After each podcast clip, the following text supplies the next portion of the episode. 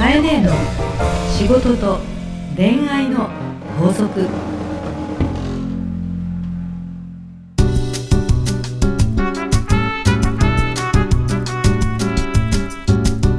番組ナビゲーターのナグーです。カエネの仕事と恋愛の法則始まりました。それではカエネ今週もよろしくお願いいたします。よろしくお願いします。さあ。ねえねえお盆の最中なんだけど、はい。聞いてる人いるのかな？だいぶ後になって聞くのかな？ああそれはポッドキャストのいいところですね、うんうん。まあ8月16日配信ではありますけどこれが9月であっても2018年の9月でもいいわけですから。確かに。あのー本当にね、はい。公開収録の時にさ、え第何回目の話がいいとかいう人いっぱいいたよね。えありがたいああいうのがすごいね。嬉しいですよね。嬉しいよね。あ全く本人覚えてないからさ。どんなネタだったとかいうの。聞き込んでいただいてるんですねねえ。このカエネの。好きな回を何度も聞くっていう人いましたからね。そうですあねりがたいですけど、はい。でお盆はナグーは帰るの？とか帰ったのって話か。あまだ帰ってなくてお今年あの父方の祖母がお90歳になるで結構親戚一同うん集まる予定なんですよ。へえそれが、まあ、皆さんのスケジュール合わせると8月の、まあ、後半ということでこれから帰るんですけど、はいまあ、越後湯沢の方なんですけどね。いいとこだはい。だからねまだちょっと越後湯沢。そうなんですよ。なんかあのー殺人事件が。どうちょっとなんか全然いいいいいい話じゃなくなっちゃった特じゃん。急なんとかみたいな。西村京太郎みたいな。なんか越後湯沢ってその響きだけでもなんかドラマが まあそうですね。ありそうなねまあまあまあまあまあまあまあ本当に自然あふれるいいところなんですけね。8月の終わりにじゃあ一族で集まるんです一ね族で集まる予定ですがカエネはどうですか？えー、カエネはですねこの配信の16日はですね、はいえー島根県江津市というはい。自分の実家がある、え実家というか、まあ、父方の実家があるところにきっといて、ええーこの配信の時間頃には、はい。花火を見てるわ。ちょっとね収録はあのそれより前なのでね。それ毎年結構変えられてますけどうん、やっぱりその花火大会っていうかそ近くであるんですか？近くであるのとね、はい。島根県江津市ってね、はい。い、つも言うけどえもともと島根県自体人口少なくって江津市ってまたまた人口少なくて、はい。人がねあのあんまりこう聞いたことのない町かもしれないので花火がね近いのよ。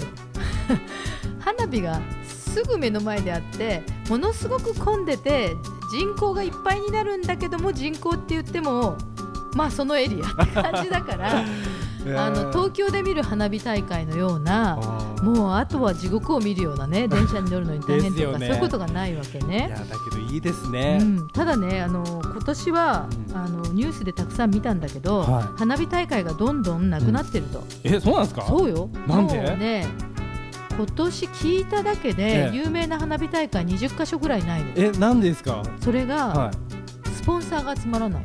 ああそういう問題ですか。お金が足りない、お金がない、うん、ではい。やっぱりこう年々いろんなことが厳しくなってるから一番お金かかるのは花火よりもガードマンなんだって。ああそういう問題があるんですね、それであの風物詩としてはい。観光だった花火が全国各地でなくなってるわけね。えー、それちょっと寂しくないですか？の。で逆に残ってる花火大会ってちゃんとお金がないこと分かってるからはクラウドファンディングで集めたり地元でちゃんと募金をしたりしてお金をみんなで集めてー。地域のなんかこう立派なスポンサーを集めてお金を集めるって話じゃなくてはもともとみんなにお金ないんだよって話しかけいてうん。ちゃんと地域で少しずつでも募金をしてうん。お金を集めて花火大会を残そうっていう運動に変えていった方がいいなってすごく思いましたね。そうですね、うん。やっぱり花火も日本の文化ですからね、あんだけ綺麗なうん。花火の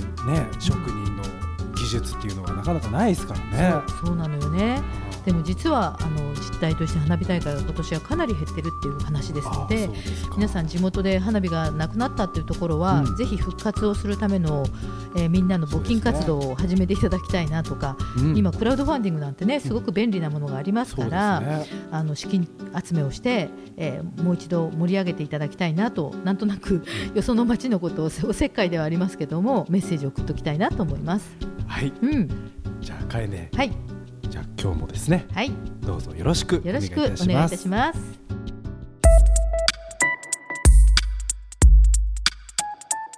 さあ今日も皆さんから届いたメッセージをご紹介していきます。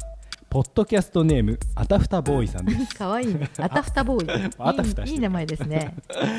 かえねえはじめまして。はじめまして。いつも番組楽しく聞いてます。はい。今悩んでいるんです。はい。それはお嫁さんのことです私はんのこと。はい。やりたいことがあり、うん今働いている会社を辞めようと相談したら、うんえらい勢いで怒り始めましたうん。私たち家族のことを何だと思ってるの、うん。と言われてしまいましたうん。確かに正社員を辞めるリスクはありますが今はそんな時代ではないと思っているんですうん。自分のやりたいことで成功したいですうんこんな嫁さんを説得できるよう僕にアドバイスをくださいうん。でですね。あたふたボーイ。あたふたするよね。いやだけどねこれ笑い事じゃなくて、うん。で自分がやりたいことがあるけれどうん。家族に、まあ、うんお嫁さん、ね、奥さんにうん。反対されてるという状況ですけどね。まあつまりははい。奥さんから見ると、ええ。今よりも生活が楽になりそうなイメージがないってことなんじゃまあないですか、ね。不安なのかもしれないですけどね。まさにそのナグーの言った通りで、はいお嫁さんを説得したいって書いてあるんだけど、はい。説得しちゃダメなんだよね。安心を与える、あー今まさに、うん。その不安からのうん。反対だって考えると、うん。やっぱその不安を解消してあげることが大事だと。うん、説得って必ず尾を引いてうん。その時説得してもずっと不安は解消しない。そうです。ね説得ってなんか言いくるめるとかなんかそういうなんかニュアンスもありますからね。うんうん。本当にそうなんですよね、説得って本当にその場では納得したかのように見えるし、納得したじゃんって話になるんだけども後々尾を引くのよ。でやっぱりそうならないためにも、うん。ちょっと長期的なことで考えると、うん。少し時間はかかるかもしれないけど、うん。その不安をうん、取り除くく何が不安なのかって例えば、私たち家族のこと何だと思ってんのってことは例えば生活、うん。お金のこと、うん。もちろんあのいきなりね独立なんかして収入がないんだってことはあるのかもしれないんですけど、やっぱりあたふたボーイさん結婚してるわけでしょ、はい。で家族のことってことは子供さんもいるってことだと思うから、やっぱり家族のことも大事に思ってて家族を守っていくんだという意思のもとにこういう計画をしてるんだと。もちろんあの私も起業家だから起業したら山あり谷ありでそんなにいいことばっかりじゃないんだけれども少なくとも家族のことを一番に思って責任があるのでね、っていう安心感をいっぱい与えていくことが大事だと思うんだよね、うん。それには本当にあの時間をかけて彼女の不安な要素を聞き出して、自分がそれについてどう思ってるか、相手の不安についてどう思ってるかってことを一つずつ説明していく方がいいと思う。あーまあでまさに本当にそうだなって感じですね。うんうん。でそれでもうん。わかんないですけど、まあどうなんだろうな不安もし買えねえだったら、うん。なんかこう具体的にもうちょっとアドバイスとどんな感じですかね。あのーはい。お嫁さんに対してってこと？そそれとも彼に対して？あーまあどちらでもあれなんですけど、だってさ、うんこの人は会社を辞めて、はい。次どうするのかっていうのが、うん。正社員を辞めるって書いてあるから、はい。独立？まあ独立なんでしょうね。ねはいでやりたいことがあるってことでしょ、はい。ってことはねもう一つは、えー、と具体的に言うと奥さんの説得の前に事業計画があるのかって話なんだよ。だからそういうところも、うん。ひょっとしたら、うん。ちゃんとしっかりその未来に対してのうん。明確なビジョンがあったら、うん。それはそれでまた奥さんにね、うん。こういうふうに考えてるんだっていうふうにうん説明すると安心されるかもしれないですね。うん、そうなんですよね。あの目の前にいる人たちを説得するよりも、未来の自分に対してどういう計画で、どういうことを思ってやるんだと。でそれはどうしてこれが可能性があると思思っているのかっていうことの、ちょっと理論武装で、まあ、奥さんの場合は理論だけじゃだめなんだけども、安心感を与えるために、未来に向かって自分はどういうことを準備してるんだっていうところまでができないと、はい。そもそも独立ができない。うん。うん、あの成功できないから、やっぱり計画書を持って実行できるということが大事かな。うん。でやっぱりやるのであれば、うん。やっぱみんながこう仲間となって、うん。奥さんも応援してくれるような状態でうん。やりたいですもんね。そうなの。実は事業をするとか、はい。自分が夢を追っかける人っていうのは、周囲の協力なくしてはうん。できないのよ。そうですようね。ん。だそういう意味ではね今このようにお悩み相談いただいてますけど、うん。やっぱり奥さんのことを考えてるからこそこういうお便りくれたと思うんで、うん。ぜひ一番の味方をね、うん。奥さんにしてうん。なんか頑張ってほしいなと思いましたね。うん。たまたま私あのプラチナエイジっていうん。60歳以上の方々はのイベントの、はい。えっと理事をしてるんですけども、はい。えっと毎年年齢の高い方々をうん活躍してる方を表彰するんですね。ね。で7月の5日がプラチナエイジのイベントなんですけども、はい今年あの登山家のうん三浦雄一郎さんがはいはい特別賞で、はい。であの90超えるわけですよね。ああ、九十。すごい。世界の山を登るのよ。うん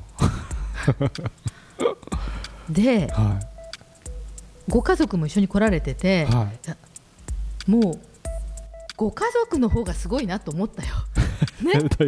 ああの止めるとか止めないとかじゃなくって、やっぱり彼が。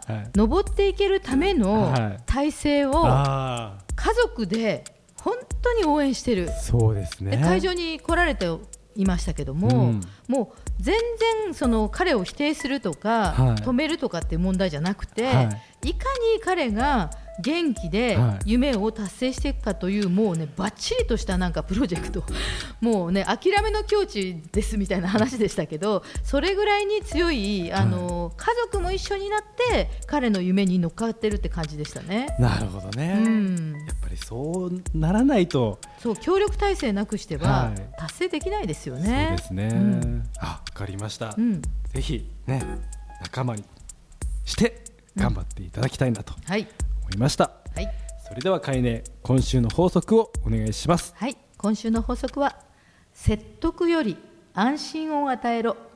やりたいことは周囲の協力なくしてできない。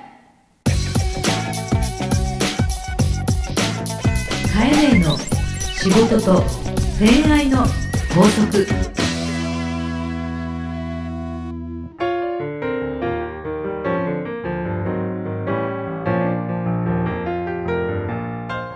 カエネの仕事と恋愛の法則いかがでしたか？皆様からカエネ宛ての悩み相談どしどしお待ちしております。すべてのお便りは番組 Facebook からお送りください。日野佳子ポッドキャストで検索してみてくださいね。それではまた。